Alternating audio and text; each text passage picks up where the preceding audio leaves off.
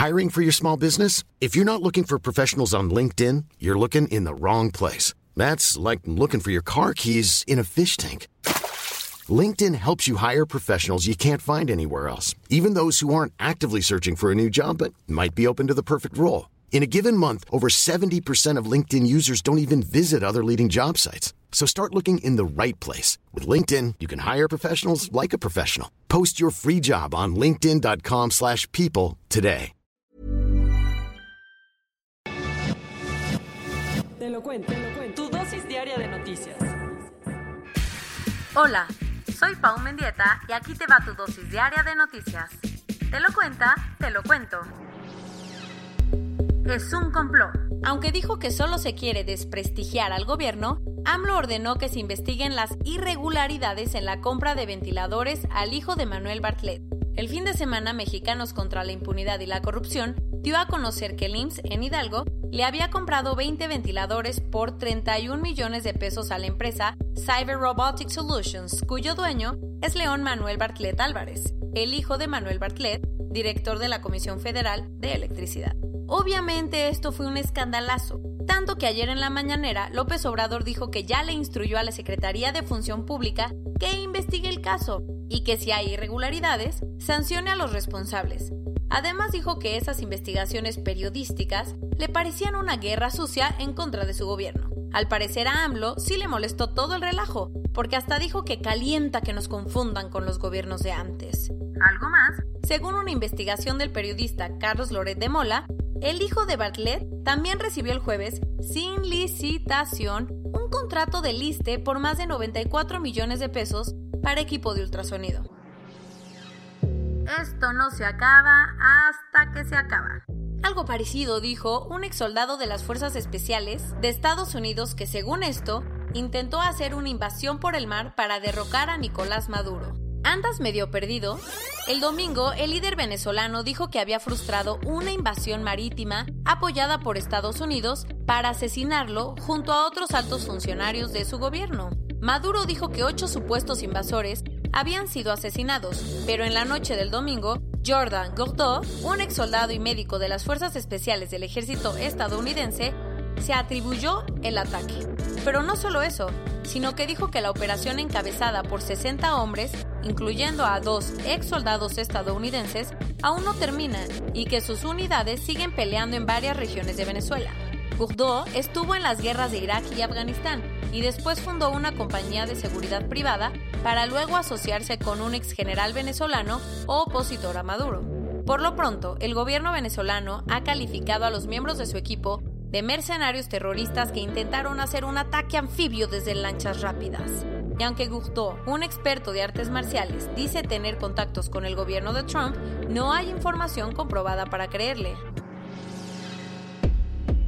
Parece que la pandemia le está haciendo lo que el viento a Juárez a la aprobación de AMLO, pues la encuesta más reciente del financiero dice que creció un 8% de marzo a abril para terminar en 68%. Eso sí, tampoco es para que el presidente se ponga a festejar, porque la cifra es mucho más baja que el 83% que tenía en febrero del 2019, en lo que no va tan bien en lo económico, porque según la misma encuesta, el 55% de la gente cree que sus medidas en este sentido son muy malas. ¿Pensabas que la pubertad quedó atrás? Pues eso está a punto de cambiar porque la escritora Stephanie Meyer anunció que publicará un nuevo libro de la saga Crepúsculo. Se trata de Midnight Sun, la historia de amor contada por el vampiro Edward Cullen. Meyer lo anunció ayer a través de su página de internet, que no resistió las miles de visitas de fans buscando más detalles pues la escritora estadounidense había abandonado el manuscrito hace 12 años, después de que alguien filtrara un fragmento. Ahora solo hay que esperar al 4 de agosto para que salga la nueva novela de Twilight. Ayer, la administradora del Pulitzer, Dana Kennedy, anunció a los ganadores del prestigioso premio de periodismo desde la comodidad de su casa. Los afortunados, el premio de ficción fue para Colson Whitehead, por su novela The Nickel Boys, y el premio de no ficción fue compartido por dos libros, uno de Anne Boyer y otro de Greg Grandin. Además, The Washington Post y The New York Times estuvieron entre los ganadores, así como el podcast This American Life, que se llevó el premio en la nueva categoría de reportaje de audio. Felicidades a todos. Corona News Global en el mundo. Hasta ayer en la noche, 3.578.301 personas se habían contagiado y 251.059 habían muerto. Por temor a una segunda ola de contagios, Japón decidió extender la cuarentena hasta el 31 de mayo. El gobierno de India desarrolló una app para smartphones donde la gente puede conocer cuál es el riesgo de contagiarse. El detalle, muchos creen que el gobierno la está usando para vigilar a la población. Y hablando de vigilancia, Francia está usando cámaras para asegurarse que todos usen cubrebocas y mantengan la sana distancia. Además, el país descubrió que tuvo su primer caso desde diciembre, mucho antes de lo que se creía. En marzo, Italia tuvo 49.4 más muertes que en el mismo mes del año pasado, pero en la provincia de Bergamo, el lugar más afectado del país, esta cifra aumentó 568%. En México, hasta ayer en la noche, 24.905 personas se habían enfermado de COVID-19 y desafortunadamente 2.271 habían muerto. El director del IMSS, Zoe Robledo, informó que la antigua residencia oficial de Los Pinos fue habilitada como centro de hospedaje para personal de salud. Casi 2.000 trabajadores del sector salud se han contagiado en el país. Trump tuiteó ayer en la mañana que México enfrenta problemas muy graves por el coronavirus, tanto que la gente de California finalmente se dio cuenta que no quiere recibir más migrantes y por eso sigue la construcción del muro. Como era de esperarse, la NFL canceló el partido que se iba a jugar en noviembre en el Estadio Azteca, así como el resto de los encuentros fuera de Estados Unidos. 6% de las empresas del país se siguen negando a cerrar, a pesar de la fase 3 de la pandemia, entre ellas Electra de Salinas Pliego, pero AMLO ya dijo que no va a haber sanción. El Plan Marina y el Plan DN3 empezaron a funcionar ayer para reforzar la respuesta del gobierno contra el COVID-19. Claudia Sheinbaum dijo que para bajarle a la saturación se habilitarán cuatro nuevos hospitales. Lo bueno, al menos 1.162.279 personas se han recuperado. Nueva Zelanda no registró ningún contagio nuevo desde las últimas 24 horas.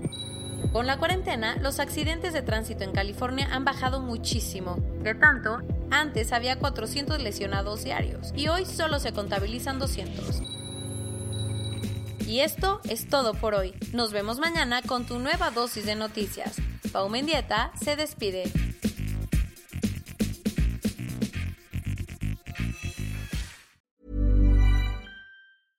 Hey, folks, I'm Mark Marin from the WTF Podcast, and this episode is brought to you by Kleenex Ultra Soft Tissues your ally to help tackle your allergy symptoms this season. I love the change of seasons, but nobody loves pollen and all those other things floating in the air that make you sneeze during this nice weather. Kleenex Ultra Soft tissues are hypoallergenic and allergist approved. So fight back against watery eyes and runny noses without worrying about irritating your skin. For this allergy season, grab Kleenex and face allergies head on.